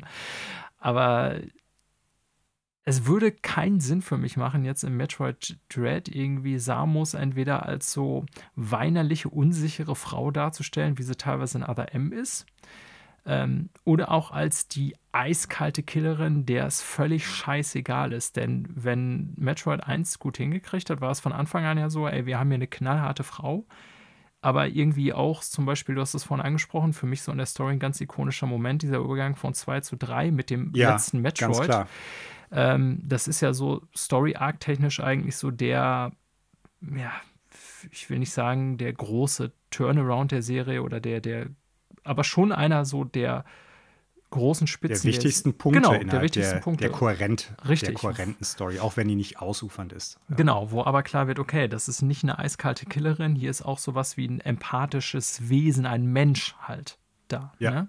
genau. Und das finde ich hat für mich immer so die Darstellung von Samus geprägt, dass man weiß, okay, irgendwie so Badass Samus, hast du vorhin gesagt, so Kopfgeldjägerin, das ist sie ja, ne? muss man nochmal klarstellen. Vom Beruf ist Samus Aran Kopfgeldjägerin. Aber auf der anderen Seite halt irgendwie Empathie. begabt sozusagen, ja, ne, genau. im Umgang mit diesen außerirdischen Lebensformen. Und diese Charakterdarstellung, die ja sehr simpel jetzt eigentlich im Grunde nur ist, die müssen sie einfach beibehalten, finde ich. Das sind so meine Wünsche für das mhm. fünfte. Ja, da gebe ich dir auf jeden Fall recht. Das wäre auch für Teil 5 jetzt ein großer Wunsch von mir, dass die nicht schon wieder hingehen und äh, versuchen, irgendwie so ein ja, ich weiß gar nicht, wie man das nennen soll. Was für ein Erweiterung Charakter. des Charakters oder so. Ja, ja oder ich glaube, das war bei Other das Ding, dass man so sagen wollte, ja, wir müssen Samus jetzt facettenreicher machen und so, wo ich mir denke, Alter, nee, das war ja. alles ein Hirnfurz.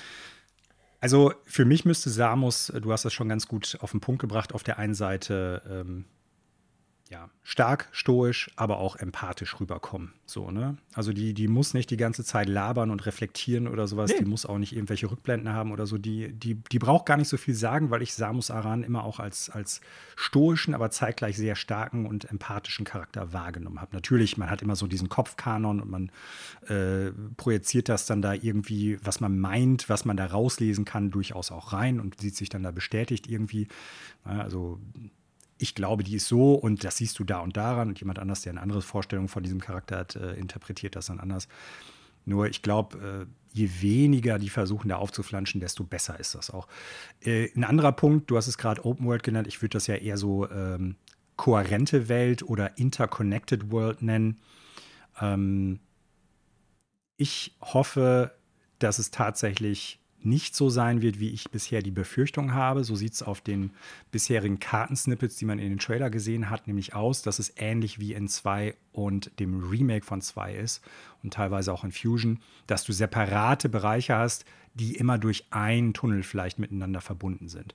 Also ich möchte schon ganz gerne das Gefühl haben, dass die, die Welt nicht abgeschlossene Blasen sind, die dann halt durch einen Tunnel verbunden sind, sondern dass es ein kohärenter Planet in dem Zusammenhang ist, mit einem Tunnelsystem, was weit verzweigt und ineinander verschachtelt ist. Das hat mir bei Super Metroid am besten gefallen und die Momente, wo das in den anderen Teilen auch mal aufkommt, finde ich immer am stärksten und generell bei Spielen, die sehr viel auf Exploration und Isolation auslegen, äh, ausgelegt sind, zum Beispiel halt auch die Dark Souls-Serie, da gefällt mir das sehr gut, weil das für mich die Welt kohärenter macht. Und ähm, ich hoffe, dass die dieses Emmy-System, also es sind ja diese Roboter, die man schon gesehen hat, die einen relativ schnell lang machen können, die so ein bisschen das Äquivalent des SAX aus Fusion sind, ja. dass die das nicht, nicht zu häufig machen, weil ja. ich glaube, sonst nutzt sich das super schnell ab. Ja, das Wie man es ja teilweise auch in anderen Spielen mit so Sucher- oder Jäger-Charakteren äh, hat, zum Beispiel Alien Isolation, hm. ein Spiel, das ich generell gut finde. Da muss ich ganz klar sagen, ähm, irgendwann bricht so diese Angst vor dem Alien zusammen, wenn man halt schnallt, nach welchen Prämissen arbeitet das Viech. Und es wird halt magnetisch immer hinterhergezogen. So, ne? Also ab einem gewissen Punkt nutzt sich dann der Schrecken vor dem Teil ab. Die ersten paar Mal ist es cool. Und man hat dann sehr wahrscheinlich auch diesen Dread. Aber äh, wenn es jetzt zu gleichmäßig wäre und zu häufig, das wäre schade. Ansonsten, ja, abgefahrene Alien-Welt, coole Bosse, coole Gadgets, äh, möglichst viel Nicht-Linearität, viele optionale Items und äh, Areale. Das ist das, was ich mir von Metroid wünsche. Und äh, wenig Handholding. Also ich möchte keinen Marker auf der Karte haben, wo ich als nächstes hingehe. Das äh, war im Remake von 2 und auch im Remake von 1 leider zu stark. Also im Grunde hört sich jetzt ein bisschen bescheuert an, aber wünsche ich mir für fünf gar nicht irgendwie eine maßgebliche Weiterentwicklung, sondern ich will einfach nur, hatte ich ja vorhin schon mal gesagt, dass die Stärken, die von eins bis vier schon eigentlich immer die gleichen waren, dass sie die fortführen. Ich will jetzt nicht, dass die das Rad für fünf neu erfinden. Ne? Und ich hoffe auch, dass das so die Botschaft ist, die angekommen ist. Ähm, weil das war ja lange in der Schwebe, das Projekt und wurde immer wieder verworfen und so weiter. Ähm, bei Prime ist es tatsächlich ein bisschen anders, hattest du ja auch gefragt. Bei Prime ist es schon so, dass ich mir eigentlich das wünsche, was Prime 1 damals war. Das wird natürlich mhm. auf der mhm. Switch technisch kaum zu realisieren sein, aber ich bin ja auch, deswegen finde ich Metroid geil, weil ich halt Sci-Fi-affin bin. Ne? Also diese, mhm. diese äh, Atmosphäre, diese Alien-Atmosphäre, so Science-Fiction, Horror-mäßig so ein bisschen hat mich halt immer gecatcht oder catcht mich auch bei Filmen immer. Ähm, und deswegen ist es eigentlich voll meine Baustelle. Und ähm, fünf, also Dread, sollen die jetzt einfach so die Hauptserie quasi zu Ende führen, auch vom Darstellung her, ich fände ich völlig, völlig okay, dass das dann 2D so ist, wie es ist, weil das passt dann in die Reihe. Da Prime aber immer ein etwas anderer Schuh war, würde ich mir tatsächlich für eine Prime-Serie genau das wünschen, wie gesagt, was sie damals war, nämlich ein State-of-the-Art Open-World-Shooter. Ne? Und ähm, ja. ob wir das kriegen jemals, Pff, vor allen Dingen auf der Switch, die ja technisch auch schon sehr limitiert ist, ist eine schwierige Frage. Aber mhm. da will ich halt, dass die die Stärken, die Metroid hat, ne, Sci-Fi Open World, in eine 3D Open World umsetzen. Denn äh, ja, also Metroid Prime 1 macht das ja schon sehr gut. Ja, das macht ja wirklich, setzt dieses Spielprinzip eigentlich schon ziemlich perfekt um in eine 3D-Welt, würde ich fast sagen. Ne? Aber mhm. es ist natürlich heute von der Steuerung her, wie man es steuert auf dem Gamecube und so. Shooter steuern sich heute anders. Wer das heute mal spielt, Metroid Prime, der wird merken, Alter, was ist das für eine Tastenbelegung? Was ist das alles hier für ein Kram? Ne? Und ja. ähm, auch da, finde ich, müssen die das Rad gar nicht neu erfinden. Mir würde es reichen, wenn die die Stärken von Metroid nehmen, so Sci-Fi-Action-Shooter, in dem man sich ein bisschen isoliert vorkommt und in dem man in fremdartigen Welten erkunden muss. Wenn die das in eine einigermaßen, muss jetzt nicht völlig offen oder so groß sein wie Skyrim oder so, einigermaßen cool gemachte Open World transportieren, äh, transportieren hm. können. Das wäre mein Wunsch für Prime. Interessant. Äh, mein Wunsch ist nämlich genau das Gegenteil davon, was zumindest die, äh, die Welt betrifft. Also ich möchte auf jeden Fall keine Open World. Ich möchte wirklich so eine, genauso wie es die Prime-Serie bisher hat und auch alle Metroid-Teile, halt eben keine äh, offene Fläche, auf der du einfach rumrennst. Ich möchte halt Tunnelsysteme, Tunnelsysteme haben. Tunnelsysteme, ja, wie es halt äh, bei Prime ist, ja. Genau, aber das ist ja, Open World ist ja im Prinzip eine große Fläche, auf der genau, du dich Genau, ich, ich weiß schon, was du meinst. Ich, ich meine auch so, wie deshalb, ich meine. Die Frage okay. ist, ob es dann zu sehr Halo-mäßig wird, weiß ich nicht, aber ich fände das cool, wenn es halt, ne, so, wenn man Metroid nimmt und sagt, so, wir packen das jetzt in eine richtige Open World, wie das heutzutage ist, bloß halt als Metroid. Also ich, ich gebe dir ein gutes Gegenbeispiel von einem Spiel, das genau das gemacht hat, von Teil 1 zu Teil 2. Teil 2 sogar dann noch bessere Wertung gekriegt hat als der erste Teil, der schon gute Wertung hatte, wo ich aber sagen muss, für mich ist halt dieses grundsätzliche Action-Adventure-Gameplay oder Metroidvania-Gameplay dadurch verloren gegangen. Und das ist nämlich äh, Batman Arkham Asylum zu Batman Arkham City. Ah, Arkham Asylum okay. ist ja tatsächlich ich verstehe, was du meinst, reine Metroidvania im Sinne von, du hast ein geschlossenes, äh, eine geschlossene Welt, sag ich mal, ja. mit unterschiedlichen Räumen, die miteinander verbunden sind, unterschiedlichen Fluren und so weiter und so fort, Arealen. Und Arkham City hat ja eine offene Open World, also wirklich eine Open World. Ja. Und da geht das alles meines Erachtens nach atmosphärisch auch total baden. Also ich finde beide also gut. Ein, ich kann jetzt Ich finde auch sagen, beide Spiele gut. Ja, aber wie gesagt, von wenn ich, wenn ich Metroidvania spielen will, dann finde ich, verliert sich im Prinzip, weißt du, also bei einem Metroidvania, das, das hat für mich in der Regel ja sowas wie Item-Gating.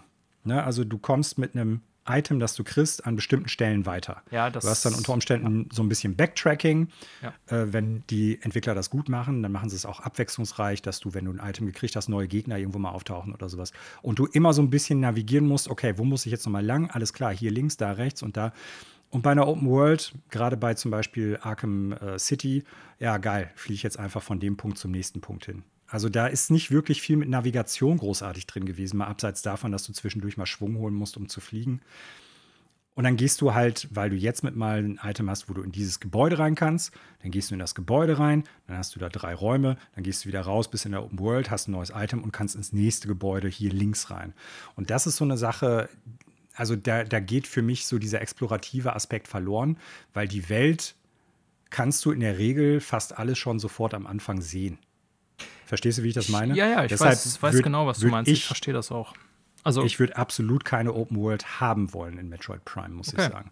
Ja, so. also, also sehe ich auch ich, ein. Also ich finde Prime 1 bis 3 haben genau, was du beschrieben hast, ja auch sehr gut gemacht. Das sind ja richtige genau. Kes äh, äh, Metroidvanias, wie man so schön sagt. Ja, genau. Äh, und äh, ja. ich habe so ein bisschen aber die Befürchtung, dass die sagen werden, wir machen das. ja, ne? ich, Weil das ist dann quasi die Neuigkeit. Das, das kann auch völlig daneben gehen, aber ich würde irgendwie tatsächlich ganz gern, dass es irgendwie versuchen. Ich hoffe, dass da nicht Metroid der Charakter dadurch verloren geht. Ich weiß auch selber nicht, kann dir nicht sagen, wie sie es machen müssten, damit es nicht ein beliebiges Sci-Fi Open World Game wird. Ähm, ja, aber irgendwie habe ich, weil du die Frage gestellt hast, dachte ich so, ja, ähm, Mhm. Eins bis Nee, drei, ist ja auch gut, eins, eins bis drei sind ja gut gelungen. Wie könnte man jetzt mit Ja. der Serie was Neues machen? Und da würde ich mir tatsächlich wünschen, bei Prime, dass sie irgendwie was Neues versuchen. Äh, bei fünf sozusagen im Vergleich möchte ich einfach, dass sie die Hauptserie zu Ende führen. Okay. Also, was ich äh, sonst noch bei Prime 4 gerne nicht hätte, ich kann eigentlich weniger sagen, was ich gerne hätte und mehr, was ich nicht hätte. Ich hätte weniger von diesem Endgame-Quatsch, den die in den anderen Teilen drin hatten. Ne? Also, dass du jetzt noch mal, du hast alle Bosse gemacht, hast alle Items und alle Fähigkeiten irgendwie gekriegt und jetzt musst du noch mal loslaufen und äh, zwölf MacGuffins finden, um das Portal zum letzten Gegner aufzumachen. Ja. Ey, ne. Das ist so altbacken, das ist so schäbig, genauso äh, wie Scanning, um irgendwelche Logbucheinträge zu kriegen oder sowas. Hm. Das ist, äh, das nimmt Geschwindigkeit raus. Das ist ein langweiliges Gameplay-Element. Klar, storytechnisch oder welttechnisch kann das nochmal ein bisschen was unterfüttern. Ich habe so die Befürchtung, dass die äh, stattdessen hingehen werden und sagen, yo, wir machen Audiologs. Audiologs ist die Art und Weise, wie wir das anders machen können, ohne dass du das Spiel dafür anhalten musst. Und äh, liebe Leute bei Retro, Audiologs gehen mir mittlerweile so auf den Senkel, weil die immer gleich aufgezogen sind. In 90 Prozent der Fälle nimmt sich zufällig gerade jemand dabei auf, wie er oder sie oder wer auch immer von irgendeinem Viech dann platt gemacht wird. So. Experiment 523. Wir testen heute äh, diese und jene außerirdische Rasse. Oh, was ist denn das? Hä, der Käfig ist leer. Ah, ah, Hilfe! Ja, gut, Weißt du, ich also- verstehe das Problem, aber klar, das ist so ein Prinzip, äh, ach, so ein Problem des Game-Mediums an sich. Ähm, Dieses Gescanne, ich fand das damals bei Metroid Prime irgendwie cool, aber es ist natürlich auch echt ein gameplay Spiel das heute noch mal. Ja, ja, das ja, wollte ich wirst heute sagen, das nervt. Genau. Da bin ich also fest von mein, überzeugt. bin ich ja selber schon der Überzeugung, auch ohne das nochmal neu zu spielen, das wäre, ist nicht mehr zeitgemäß. Deswegen sage ich, Metroid Prime 1 war damals genial, aber auch wenn man es, ne, auch so Steuerung und so, das habe ich schon noch in Erinnerung. Es ist nicht so gut gealtert. Die müssen da schon was dran machen. Ja, zumindest nicht die klassische GameCube-Version, weil Genau. die ja nicht mal Dual-Stick äh, Richtig. Ja. Gameplay hat. Ne? Ja. Also das ist ja anders. Vielleicht noch abschließend, was ich mir wünschen würde, ist mehr optionale Items. Und zwar nicht nur optionale Missile-Container oder irgendwie Energietanks oder sowas, sondern wirklich Items, die du nicht notwendigerweise brauchst, aber halt irgendwo in der Welt finden kannst. Hm. Die äh, dir nochmal neue Möglichkeiten bieten, weil das fand ich immer bei den anderen Metroid-Teilen gut. Ansonsten bitte technisch so opulent, wie es die Switch ermöglicht. Also das muss wirklich das Spiel sein. Das erwarte ich auch, weil es jetzt so lange schon in Entwicklung ist, weil es halt so spät im Lebenszyklus dieser Konsole rauskommt. Für das, was die Konsole kann, muss es, das ist echt meine Erwartung, muss es das bestaussehende Spiel sein. Stimme zu. Ja. Ich hatte auf die Switch Pro gehofft, aber wird nix. Ja, wer weiß, das Spiel kommt ja erst 2023. Ja, gut, das weiß man. Ach ja. Damit soll es jetzt auch bei Metroid Prime bleiben. Wir werden bestimmt schon mal, wie du es eben gesagt hast, äh, wenn Metroid Prime 4 irgendwann mal kommt oder die Trilogie Genau, oder sich das Jubiläum dieser Serie halt auch nähert, da noch mal konkreter drauf zu sprechen kommen und da noch mal reingucken. Ähm, wir werden es aber dabei jetzt belassen und wir hoffen, dass es euch Spaß gemacht hat, mit uns ein bisschen äh, dabei zu sein, die Respre Retrospektive der Hauptserie Metroid halt mit uns äh, zu beäugen. Vielleicht konntet ihr auch noch ein paar interessante Sachen mit rausziehen. Ähm, wenn ihr uns beipflichtet oder wenn ihr meint, äh, da lagen wir komplett falsch, dann lasst es uns auf jeden Fall wissen. Ihr könnt uns zum Beispiel über äh, Twitter schreiben. Ihr könnt uns auf Twitter auch folgen und äh, lasst uns da eure Kritikpunkte und Fragen halt auch zu dieser Folge zukommen unter extrafreunde. Ähm, ihr könnt uns natürlich über äh, dem Podcast-Portal anchor.fm slash ffel hören. Natürlich auch über Apple Podcast, Google Podcast, Spotify und so weiter. Ähm, wir freuen uns immer darüber, wenn wir Feedback von euch kriegen. Bitte lasst auch Bewertungen da. Das hilft uns natürlich, äh, damit andere Leute uns auch entdecken können. Und äh, empfehlt uns auf jeden Fall weiter. Und mit diesen Worten möchte ich mich verabschieden. Ich bedanke mich nochmal bei allen Zuhörenden da draußen. Bleibt extra freundlich. Und Daniel sagt, Ich wollte jetzt eigentlich gerade gerne einen Abschiedssound wie ein Metroid machen, aber ich weiß. wüsste kein. Da sage ich einfach ganz normal äh, Ciao und spiele Metroid. Ich mach's auch. Ich spiele jetzt noch äh, Metroid 3 diese Woche weiter. Ich greif's mal auf und ich sag für dich, was du eigentlich sagen wolltest: The Galaxy is at peace.